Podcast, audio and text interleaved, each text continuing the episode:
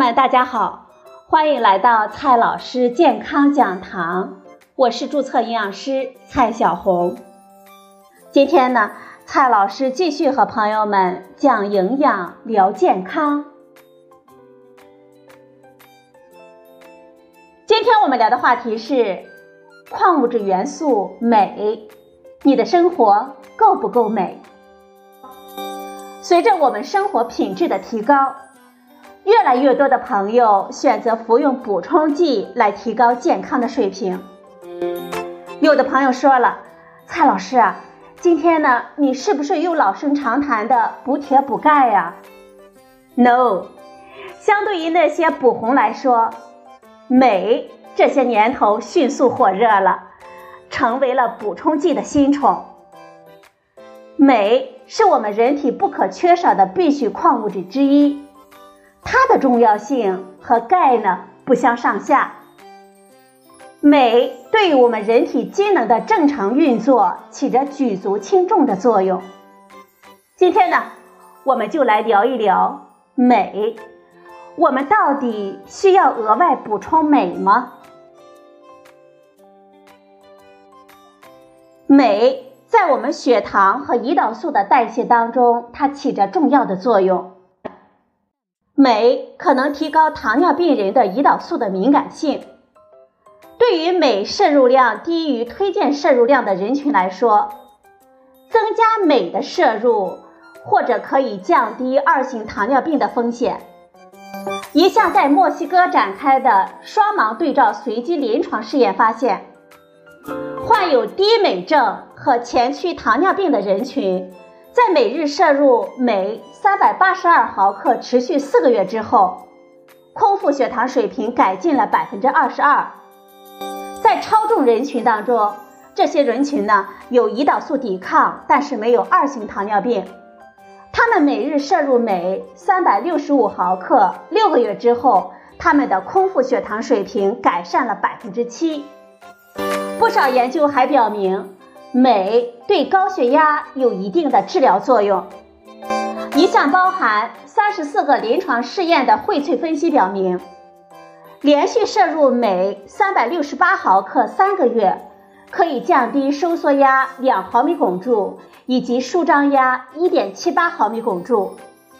但是这个作用可能只体现在镁摄入不足的人群当中。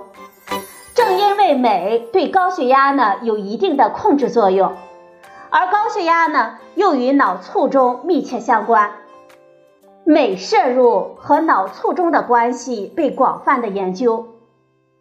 一项综合了一百六十三篇研究文章的综述发现，镁摄入与脑卒中呈现显著的负相关性，也就是每天多摄入一百毫克的镁。或许可以减少百分之八的脑卒中的风险。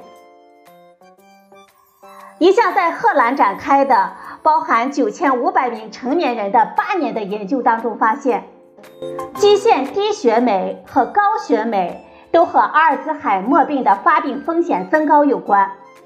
这么看来，保证镁的正常摄入量可能有助于防止老年痴呆。不少研究还表明。镁可以缓解偏头痛。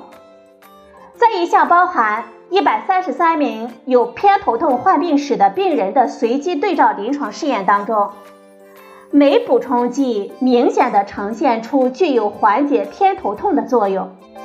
除了以上提及的疾病以外，镁对痛经甚至是癌症等等都可能有一定的防治作用。我们看一下镁的生理作用吧。镁呢，是我们人体内第四大丰富的阳离子，它仅次于钙、钾、钠。镁参与我们人体当中三百种以上的酶促反应。镁是骨细胞结构和功能的必需元素，对保持我们骨骼的生长和维持有重要的作用。镁参与有氧无氧代谢，产生能量和糖解作用。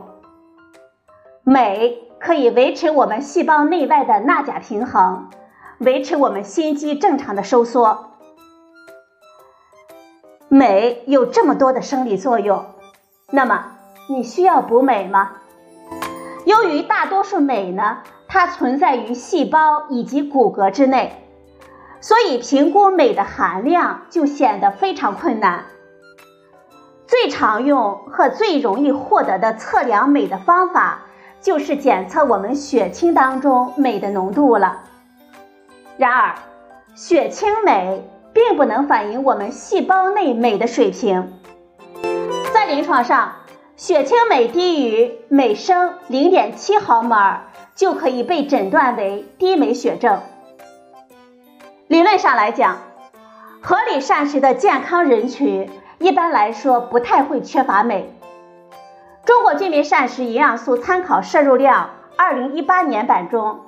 就列出了不同人群每天所需镁的参考摄入量。先来看儿童及青少年，一到三岁呢约为一百四十毫克，四到六岁约为一百六十毫克，七到十岁约为二百二十毫克，十一岁到十三岁约为三百毫克，十四岁到十七岁三百二十毫克，十八岁以上的成年人。以及六十五岁以下的成年人，大约是三百三十毫克。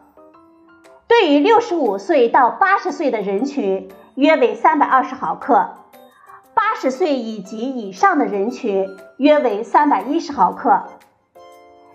孕期以及哺乳期的女性，孕期女性呢，约为三百七十毫克；乳母的推荐摄入量回到三百三十毫克。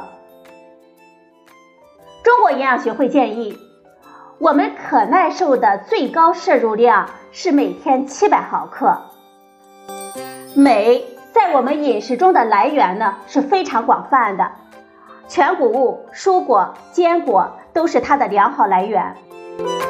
只要我们按照膳食指南好好的吃饭，而且平时健康的小伙伴一般呢是不会缺镁的。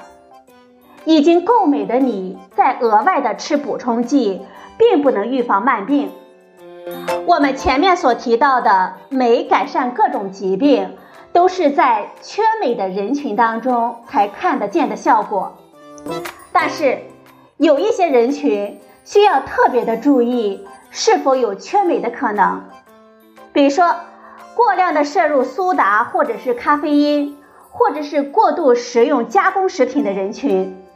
更年期以及老年人群、酗酒者、心脏病、糖尿病和心脏衰竭患者，还有一些长期服用抗生素、利尿剂的病人等等，都会比我们正常的人群更容易缺镁。摄入足够的镁呢，我们首先选择当然是改善我们的饮食，注意加入富镁食物。如果我们饮食呢确实有缺陷，或者是已经有镁缺乏的症状，我们可以用镁的补充剂来补足，像甘氨酸镁、氧化镁、硫酸镁或者是氢氧化镁、乳清酸镁、氯化镁或者是乳酸镁、碳酸镁、牛磺酸镁、柠檬酸镁、苏糖酸镁等等。很多镁的补充剂都会含有其他的成分。比如我们最常见的就是钙了，小剂量的钙镁合剂可能会增强吸收，但是如果一起补充大剂量的话，可能会相互竞争，从而影响它的吸收。所以啊，如果要大剂量的补充，还是单独补充镁比较好一些。其他经常和镁一起补充的还有维生素 K、维生素 D 等等。但也不是必须的。总体看来，镁确实是维持我们机体功能和健康的重要物质。但是，我们大部分健康的人可以通过饮食来获得足够的镁。我们不建议盲目的去补镁。如果不缺镁却用补充剂，并不能降低疾病的风险。补充剂呢，虽然方便。我们的均衡饮食更加的重要。过度补充镁可能会有一些副作用。镁可以用作泻药，所以过量补充镁呢，可能会导致腹泻，或者是引起恶心和腹部绞痛等症状。镁中毒的其他一些症状呢，还包括低血压、呕吐、面部潮红、尿储留、抑郁、嗜睡、呼吸困难和心律不齐等等。所以，镁补充剂应该在高风险人群当中适量的使用。好了，朋友们，今天的节目呢就到这里，谢谢您的收听。我们明天再会。